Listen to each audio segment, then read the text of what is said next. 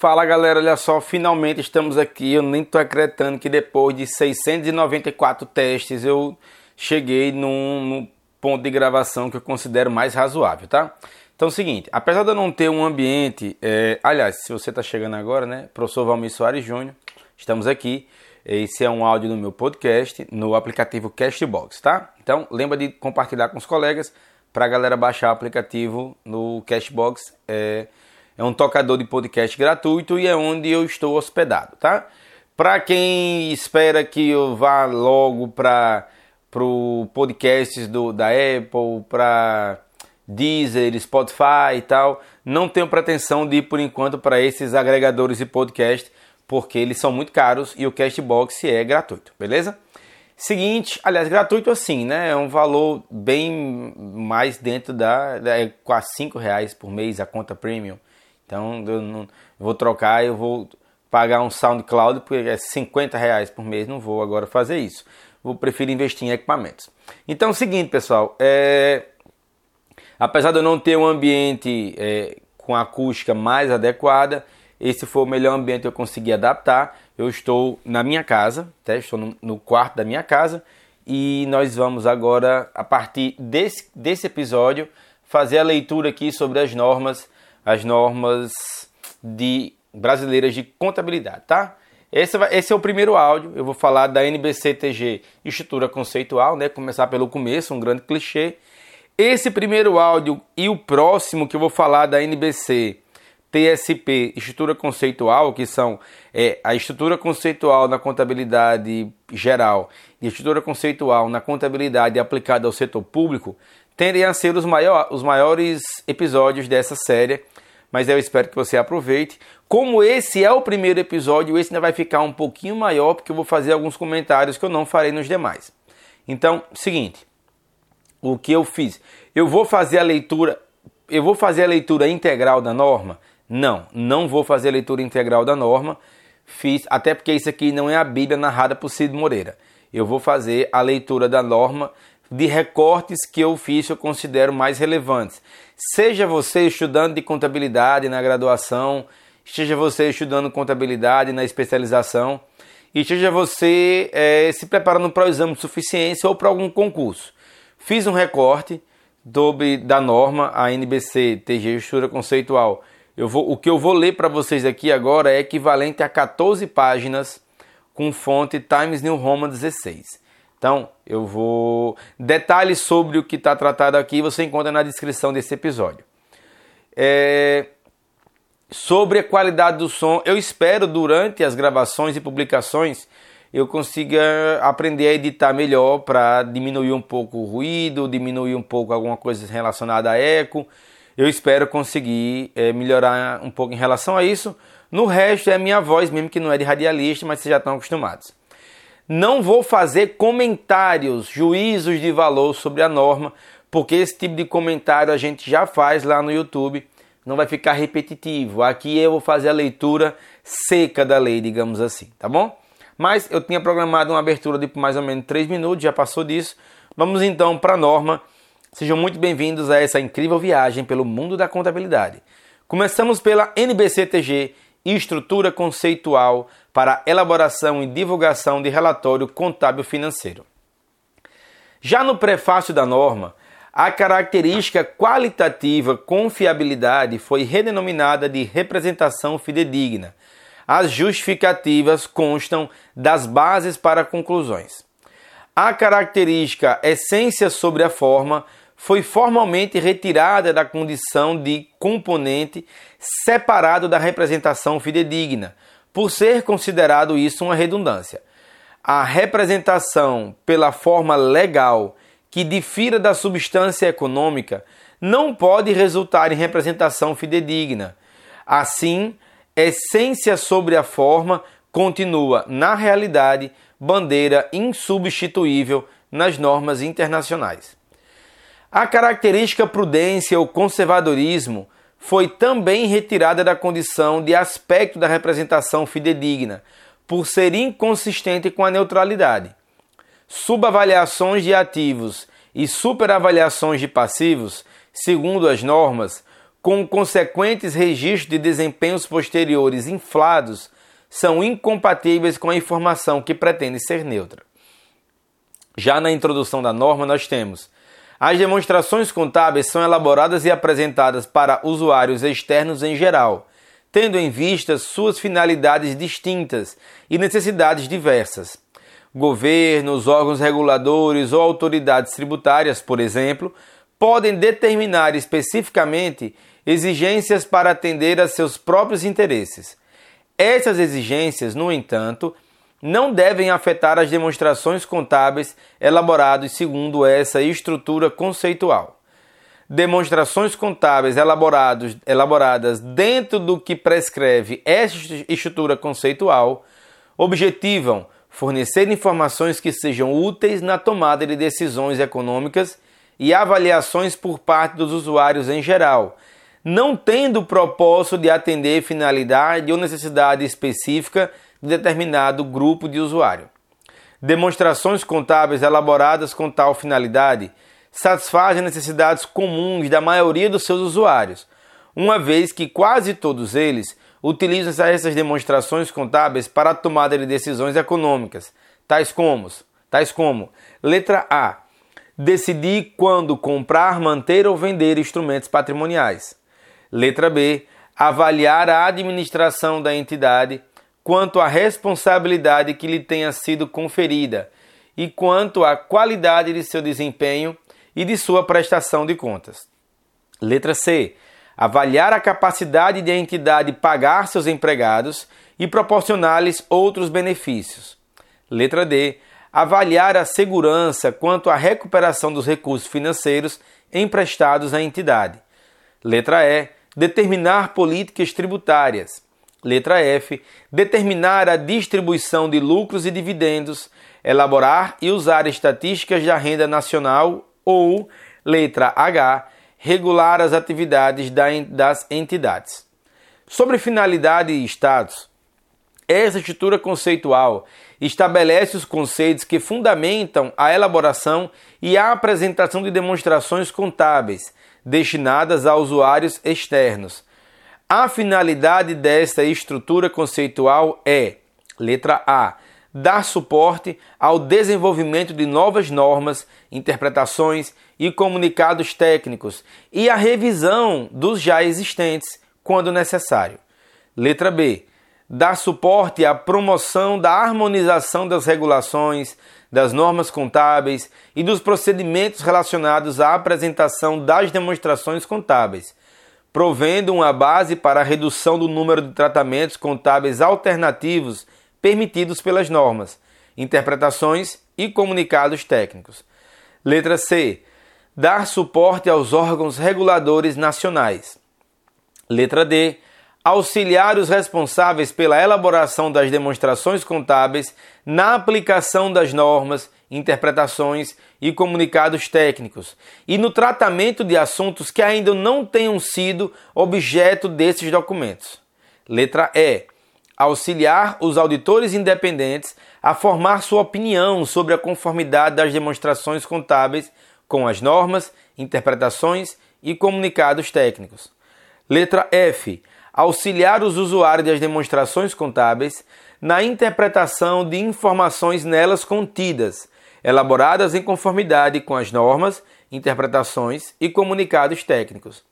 E letra G, proporcionar aos interessados informações sobre o enfoque adotado na formulação das normas, das interpretações e dos comunicados técnicos. Sobre alcance da estrutura conceitual, é preciso dizer que esta estrutura conceitual aborda, letra A, o objetivo da elaboração e divulgação do relatório contábil financeiro, Letra B. As características qualitativas das informações da informação contábil financeira útil. Letra C. A definição, o reconhecimento e a mensuração dos elementos a partir dos quais as demonstrações contábeis são elaboradas e os conceitos de capital e de manutenção do capital. É, capítulo 1 da norma: Objetivo do relatório contábil financeiro de propósito geral. Introdução. O objetivo da elaboração e divulgação de relatório contábil financeiro de propósito geral constitui o pilar da estrutura conceitual. Outros aspectos da estrutura conceitual, como o conceito de entidade que reporta a informação, as características qualitativas da informação contábil financeira útil e suas restrições, os elementos das demonstrações contábeis, o reconhecimento, a mensuração, a apresentação e a evidenciação fluem logicamente desse objetivo. Sobre objetivo, utilidade e limitação do relatório contábil financeiro de propósito geral, nós temos. O objetivo do relatório contábil financeiro de propósito geral é fornecer informações contábil financeiras acerca da entidade que reporta a informação.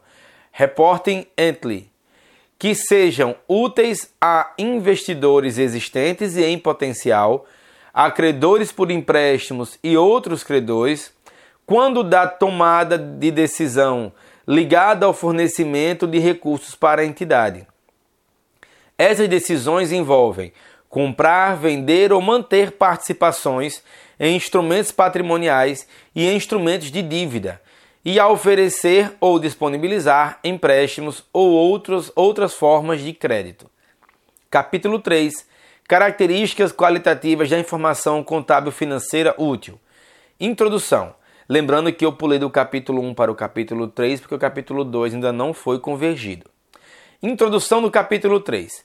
As características qualitativas da informação contábil financeira útil discutidas neste capítulo identificam os tipos de informação que, muito provavelmente, são reputadas como as mais úteis para investidores, credores por empréstimos e outros credores, existentes em potencial, para a tomada de decisões acerca da entidade é, com base em informações contidas nos relatórios contábil financeiro, as informações contábil financeiras úteis. Características qualitativas da informação contábil financeira útil. Se a informação contábil financeira é para ser útil, ela precisa ser relevante e representar com fidedignidade o que se propõe a representar. A utilidade da informação contábil financeira é melhorada se ela for comparável, verificável, tempestiva e compreensiva. Dessa forma, temos como características qualitativas fundamentais a relevância e a representação fidedigna. Sobre relevância, nós temos informação contábil financeira relevante é aquela capaz de fazer diferença nas decisões que possam ser tomadas pelos usuários. A informação pode ser capaz de fazer diferença em uma decisão, mesmo no caso de alguns usuários decidirem não a levar em consideração ou já tiver tomado ciência de sua existência por outras fontes. A informação contábil financeira é capaz de fazer diferença nas decisões se ela tiver valor preditivo, confirmatório ou ambos.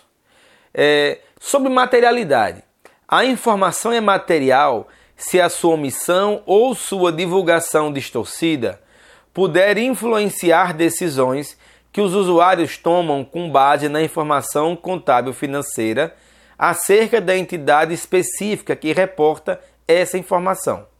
Em outras palavras, a materialidade é um aspecto da relevância específico da entidade baseado na natureza ou na magnitude, ou até em ambos, dos itens para os quais a informação está relacionada no contexto do relatório contábil financeiro de uma entidade em particular Consequentemente, não se pode especificar um limite quantitativo uniforme para materialidade, ou mesmo predeterminar o que seria julgado material para uma citação em particular.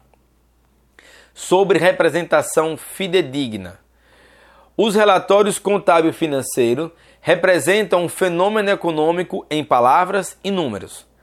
Para ser útil, a informação contábil financeira não tem só que representar um fenômeno relevante, mas tem também que representar com fidedignidade o fenômeno que se propõe a representar. Para ser representação perfeitamente fidedigna, a realidade retratada precisa ter três atributos. ela precisa ser, primeiro, completa, segundo, neutra e terceira, livre de erro. É claro, a perfeição é rara, se de fato for alcançável. O objetivo aqui é maximizar os referidos atributos na extensão do que for possível, lembrando os atributos, a completude, a neutralidade e estar livre de erro. A aplicação das características qualitativas fundamentais. A informação precisa concomitantemente ser relevante e representar com fidedignidade a realidade reportada para ser útil nem a representação fidedigna de fenômeno irrelevante, tampouco a representação não fidedigna de fenômeno relevante auxiliam os usuários à tomada de boas decisões. Licença que eu vou tomar um pouquinho d'água. Aqui, aqui, assim a realidade nua e crua. Continuando, agora a gente vai abordar as características qualitativas de melhoria comparabilidade, verificabilidade, tempestividade e compreensibilidade são características qualitativas que melhoram a utilidade da informação que é relevante e representa com fidedignidade. As características qualitativas de melhoria podem também auxiliar a determinar qual das duas alternativas que sejam consideradas equivalentes em termos de relevância e fidedignidade de representação, deve ser usada para retratar um fenômeno. Primeira característica qualitativa de melhoria: comparabilidade. As decisões de usuários implicam escolhas entre alternativas, como, por exemplo, vender ou manter um investimento, ou investir em uma entidade ou noutra. Consequentemente, a informação acerca da entidade que reporta a informação será mais útil caso possa ser comparada com informações similares de outras entidades ou com informações similares sobre a mesma entidade para períodos diferentes daquela que se analisa. Comparabilidade é a característica qualitativa que permite que os usuários identifiquem e compreendam similaridades dos itens e diferenças entre eles. Diferentemente de outras características qualitativas, a comparabilidade não está é, relacionada com um único item. A comparação requer, no mínimo, dois itens. Segundo, segunda característica qualitativa de melhoria, a verificabilidade. A verificabilidade ajuda a assegurar aos usuários que a informação representa fidedignamente o fenômeno econômico que se propõe representar. A verificabilidade significa que diferentes observadores, cônscios e independentes, podem chegar a um consenso, embora não cheguem necessariamente a um completo acordo, quanto ao retrato de uma realidade econômica em particular ser a representação fidedigna. Informação quantificável não necessita ser é, um único ponto estimado para ser verificável uma faixa de possíveis montantes com as probabilidades respectivas pode também ser verificável. Terceira característica qualitativa de melhoria, a tempestividade. Tempestividade significa ter informação disponível para, tomada, para tomadores de decisão em, a tempo de poder influenciá-lo em suas decisões. Em geral, a informação mais antiga é a que tem menos utilidade. Contudo, certa informação pode ter seu atributo de tempestividade prolongado após o encerramento do período contábil, em decorrência de alguns usuários, por exemplo, necessitarem identificar e avaliar tendências. Quarta característica qualitativa de melhoria é a compreensibilidade. Classificar, caracterizar e apresentar a informação com clareza e concisão torna-a compreensível. Certos fenômenos são inerentemente complexos e não podem ser facilmente compreendidos. A exclusão de informações sobre esses fenômenos dos relatórios contábil financeiro pode tornar a informação constante em referidos relatórios mais facilmente compreendida. Contudo, referidos relatórios seriam considerados incompletos e potencialmente distorcidos. Vamos tratar agora sobre a aplicação das características qualitativas de melhoria. Características qualitativas de melhoria devem ser maximizadas na extensão possível. Entretanto, as características qualitativas de melhoria, quer sejam individualmente ou em grupo, não podem tornar a informação útil se dita informação for irrelevante e não for representada com fidedignidade. A aplicação das características qualitativas de melhoria é um processo interativo que não segue uma ordem pré-estabelecida. Algumas vezes, uma característica qualitativa de melhoria pode, é, pode ter que ser diminuída para maximização de outra característica qualitativa. Por exemplo, a redução temporária na comparabilidade como resultado da aplicação prospectiva de uma nova norma pode ser vantajosa para o aprimoramento da relevância e da representação fidedigna a longo prazo. Divulgações apropriadas podem parcialmente compensar a não comparabilidade. Vamos agora ao capítulo 4, estrutura conceitual para elaboração e apresentação das demonstrações contábeis.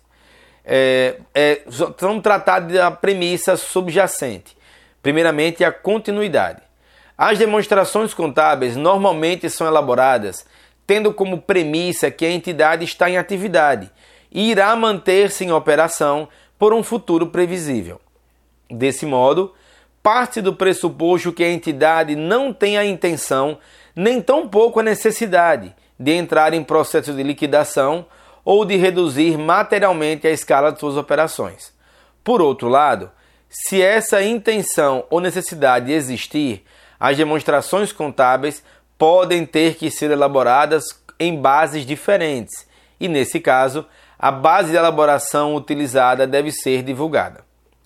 É, quanto aos elementos das demonstrações contábeis, as demonstrações contábeis retratam efeitos patrimoniais e financeiros das transações e outros eventos por meio de grupamentos dos mesmos em classes amplas, de acordo com suas características econômicas. Essas classes amplas são denominadas de elementos das demonstrações contábeis. Os elementos diretamente relacionados à mensuração da posição patrimonial e financeira no balanço patrimonial são os ativos, os passivos e o patrimônio líquido. Os elementos diretamente relacionados com a mensuração do desempenho na demonstração do resultado são as receitas e as despesas. A demonstração das mutações na posição financeira usualmente reflete os elementos da demonstração do resultado e as alterações nos elementos do balanço patrimonial. Assim, essa estrutura conceitual não identifica qualquer elemento que seja exclusivo dessa demonstração. Posição patrimonial e financeira. Vamos lá.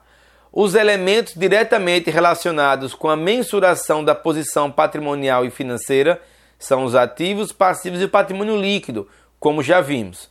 Esses são definidos da seguinte forma: ativo é um recurso controlado pela entidade como resultado de eventos passados e do qual se espera que fluam futuros benefícios econômicos para a entidade. Passivo é uma obrigação presente da entidade derivada de eventos passados, cuja liquidação se espera que resulte na saída de recursos da entidade, capaz de gerar benefícios econômicos. E o patrimônio líquido é o interesse residual nos ativos da entidade depois de deduzidos todos os seus passivos. As definições de ativo e de passivo identificam suas características essenciais, mas não procuram especificar critérios que precisam ser observados para que eles possam ser reconhecidos no balanço patrimonial. Então vamos lá, sobre ativos. O benefício econômico futuro incorporado a um ativo é o seu potencial em contribuir, direta ou indiretamente, para o fluxo de caixa ou equivalentes de caixa para a entidade. Tal potencial pode ser produtivo quando o recurso for parte integrante das atividades operacionais da entidade. Pode também ter a forma de conversibilidade em caixa ou equivalente de caixa, ou pode ainda ser capaz de reduzir as saídas de caixa, como no caso do processo industrial alternativo que reduza custos de produção. Os benefícios econômicos futuros incorporados a um ativo podem fluir para a entidade de diversas maneiras. Por exemplo, o ativo pode ser: letra A, usado isoladamente ou em conjunto com outros ativos na produção de outros bens ou na prestação de serviços a serem vendidos pela entidade. Letra B, pode ser trocado por outros ativos. Letra C, pode ser usado para liquidar um passivo. Ou, letra D, pode ser distribuído aos proprietários da entidade. Sobre passivos, uma característica essencial para a existência de um passivo é que a entidade tem uma obrigação no presente. Uma obrigação é um dever ou responsabilidade de agir ou de desempenhar uma dada tarefa de certa maneira. As obrigações podem ser legalmente exigíveis em consequência de contrato ou de exigências estruturais. Esse é normalmente o caso. Por exemplo, das contas a pagar por bens ou serviços recebidos. Entretanto, obrigações surgem também das práticas usuais de negócios, do, de usos e costumes e do desejo de manter boas relações comerciais ou agir de maneira equitativa. Desse modo, se, por exemplo, a entidade que decida por questão da política mercadológica ou de imagem retificar defeito de um de seus produtos, mesmo quando tais defeitos não tenham se tornado conhecidos depois da expiração do período da garantia, as importâncias que, as importâncias que espera gastar com o produto já vendido constituem-se passivos. A liquidação de uma obrigação presente geralmente implica na utilização pela entidade de recursos incorporados de benefícios econômicos a fim de satisfazer a demanda da outra parte. A liquidação de uma obrigação presente pode ocorrer de diversas maneiras, como por exemplo por meio de letra A, pagamento em caixa, letra B, transferência de outros ativos, letra C, prestação de serviços, letra D, substituição da obrigação por outra, ou letra E, a conversão da obrigação em item do patrimônio líquido. A obrigação pode também ser extinta por outros meios, tais como pela renúncia do credor ou pela perda de seus direitos.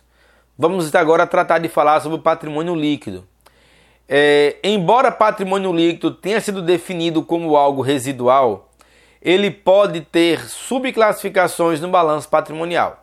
Por exemplo, na sociedade por ações, recursos aportados pelos sócios, reservas resultantes de retenções de lucros e reservas representando ajustes para a manutenção do capital podem ser demonstrados separadamente. Tais classificações podem ser relevantes para a tomada de decisão dos usuários das demonstrações contábeis quando indicarem restrições legais ou de outra natureza sobre a capacidade que a entidade tem de distribuir ou aplicar de outra forma os recursos patrimoniais. Podem também refletir o fato de que determinadas partes com direitos de propriedade sobre a entidade tem direitos diferentes com relações a recebimentos de dividendos ou aos seus reembolsos de capital. Os elementos de despesa e receita são assim definidos. As receitas são aumentos nos benefícios econômicos durante o período contábil, sob forma de entrada de recurso ou aumento de ativo ou diminuição de passivos, que resultam do aumento do patrimônio líquido e que não estão relacionados com contribuição dos detentores dos instrumentos patrimoniais. Já a definição de despesa traz que despesas são decréscimos nos benefícios econômicos durante o período contábil, sob a forma de saída de recurso ou da redução de ativos ou a assunção de passivos que resultam em decréscimo do patrimônio líquido e que não estejam relacionados com a distribuição aos detentores dos instrumentos patrimoniais. As definições de receita e despesa identificam suas características essenciais, mas não são uma tentativa de especificar os critérios que precisam ser satisfeitos para que sejam reconhecidos nas demonstrações do resultado. Vamos falar um pouquinho mais sobre receita? A definição de receita abrange tanto receitas propriamente ditas quanto ganhos. A receita surge no curso das atividades usuais da entidade e é designada por uma variedade de nomes, tais como vendas, honorários, juros, dividendos, royalties e aluguéis. Ganhos representam outros itens que se enquadram na definição de receita e podem ou não surgir no curso das atividades usuais da entidade, representando o aumento dos benefícios econômicos e, como tais, não diferem em natureza das receitas. Consequentemente, não são considerados como elementos separados nessa estrutura conceitual. Para falar um pouco sobre despesa, a definição de despesa abrange tanto perdas quanto as despesas propriamente ditas, que surgem no curso das atividades usuais da entidade. As despesas que surgem no curso das atividades usuais da entidade incluem, por exemplo, o custo das vendas, salários e depreciação. Geralmente, tomam a forma de desembolso ou redução de ativos como caixa e equivalente de caixa e estoques e ativo imobilizado. Perdas representam outros itens que se enquadram na definição de despesa e podem ou não surgir no custo das atividades usuais da entidade, representando o decréscimo dos benefícios econômicos e, como tais, não diferem na natureza das demais despesas. Consequentemente, não são consideradas como elementos separados nessa estrutura conceitual. Assim como a gente fez o comentário de ganhos em relação à receita, temos perda em relação a despesas. Agora eu vou tomar, eh, passamos de meia hora que eu vou tomar mais um pouquinho d'água, vocês me deem licença.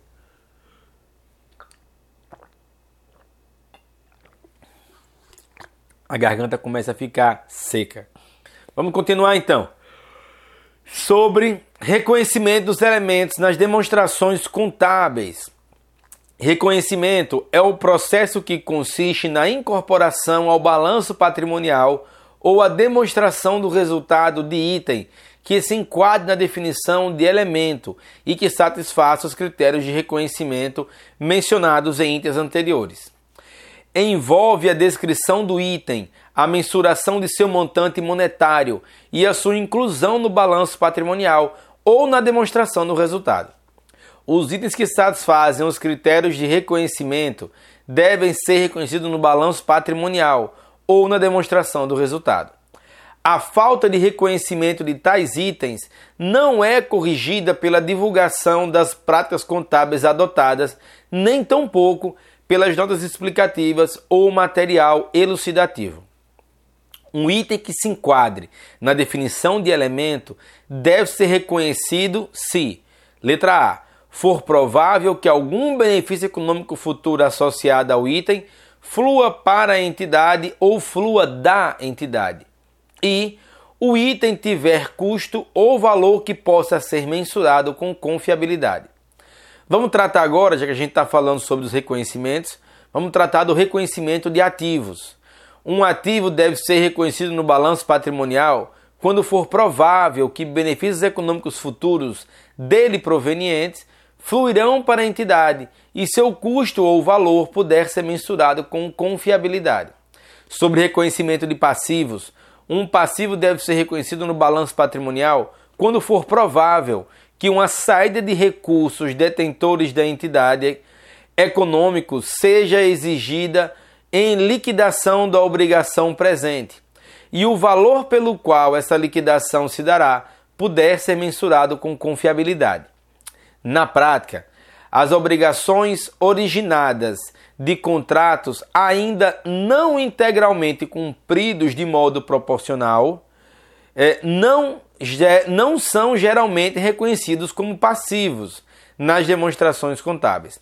Contudo, tais obrigações podem enquadrar-se na definição de passivo, caso sejam atendidos os critérios de reconhecimento nas circunstâncias específicas, e podem qualificar-se para reconhecimento. Nesses casos, o reconhecimento dos passivos exige o reconhecimento dos correspondentes ativos ou despesas. Sobre reconhecimento de receitas. A receita deve ser reconhecida na demonstração do resultado quando resultar em aumento de benefício econômico futuro relacionado com aumento de um ativo ou diminuição de um passivo ou puder ser mensurado com e puder ser mensurado com confiabilidade. Isso significa, na prática, que o reconhecimento da receita ocorre simultaneamente com o reconhecimento do aumento de um ativo ou diminuição de um passivo. Por exemplo, o aumento líquido nos ativos originado da venda de bens e serviços ou o decréscimo do passivo originado do perdão de uma dívida a ser paga. Sobre reconhecimento de despesa, as despesas devem ser reconhecidas na demonstração do resultado quando resultem em decréscimo nos benefícios econômicos futuros relacionado com o decréscimo de um ativo ou o aumento de um passivo e puder ser mensurado com confiabilidade. Isso significa, na prática, que o reconhecimento da despesa ocorre simultaneamente com o reconhecimento do aumento de um passivo ou a diminuição de um ativo. Por exemplo, a alocação por competência de obrigações trabalhistas ou a depreciação de um equipamento. Vamos tratar agora sobre mensuração dos elementos das demonstrações contábeis. Mensuração é um processo que consiste em determinar os montantes monetários por meio dos quais os elementos das demonstrações contábeis devem ser reconhecidos e apresentados no balanço patrimonial e na demonstração do resultado. Esse processo envolve a seleção da base específica de mensuração. Um número variado de bases de mensuração é empregado em diferentes graus e em variadas combinações nas demonstrações contábeis. Essas bases incluem as que seguem. É, letra A, primeira, custo histórico. Os ativos são registrados pelos montantes pagos em caixa ou equivalente de caixa ou pelo valor justo dos recursos entregues para adquiri-lo na data da aquisição. Os passivos são registrados pelos montantes dos recursos recebidos em troca da obrigação ou, em algumas circunstâncias, pelos montantes em caixa ou equivalente de caixa se esperam serão necessários para liquidar o passivo no curso normal das operações. Letra B trata de custo corrente. No custo corrente, os ativos são mantidos pelos montantes em caixa ou equivalente de caixa que teriam de ser pagos se esses mesmos ativos ou, ou ativos equivalentes fossem adquiridos na data da demonstração contábil ou na data do balanço. Já é, na definição de custo corrente, os passivos são reconhecidos pelos montantes em caixa, o equivalente de caixa, não descontados, que se esperam seriam necessários para liquidar a obrigação também na data da demonstração contábil ou na data do balanço. A letra C, é, já que a gente está falando de mensuração, trata de valor realizável ou valor de realização ou de liquidação, são sinônimos para valor realizável. Os ativos são mantidos pelos montantes em caixa ou equivalentes de caixa que poderiam ser obtidos pela sua venda de forma ordenada. Os passivos, no valor realizável, são mantidos pelos seus montantes de liquidação, isto é, pelos montantes em caixa ou equivalente de caixa não descontados que se espera serão pagos para liquidação as correspondentes obrigações no curso normal das transações. É, e letra D, valor presente.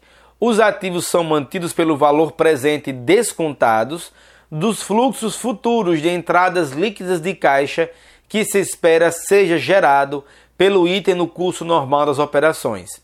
Ainda no valor presente, os passivos são mantidos pelo valor presente descontado dos fluxos futuros de saídas líquidas de caixa que se espera serão necessários para liquidar os passivos no curso normal das operações. Galera, muito bom chegar com vocês até aqui. É, o áudio ficou realmente bem extenso, 40 minutos para a gente tratar, mas é, vocês hão de reconhecer que a gente está falando da maior norma, talvez a que mais cai na, na, em exames, seleções, provas, faculdade, pós, ou mesmo é, é o maior, é o mais importante porque ele representa uma base tão fundamental para o estudo, evolução, melhoria e aprimoramento da nossa ciência, especialmente na contabilidade agora que a gente vive em padrões internacionais de adequação. Beleza? Então, é, acabou aqui esse primeiro áudio.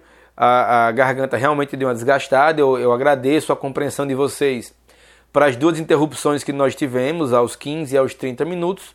No mais, desejo a vocês é, é, bons estudos, uma boa aprendizagem, uma boa prova, um bom exame, seja lá o que você estiver fazendo. Lembra de se inscrever aqui nesse podcast, compartilhar com seus amigos, porque isso me ajuda bastante. Lembrando que a gente está disseminando aqui conhecimento de maneira gratuita aqui e no YouTube. E você também pode acessar outros materiais meus é, no site www.profvalmirsoaresjunior.com.br. Aguardo vocês lá. Forte abraço, bons estudos e até mais.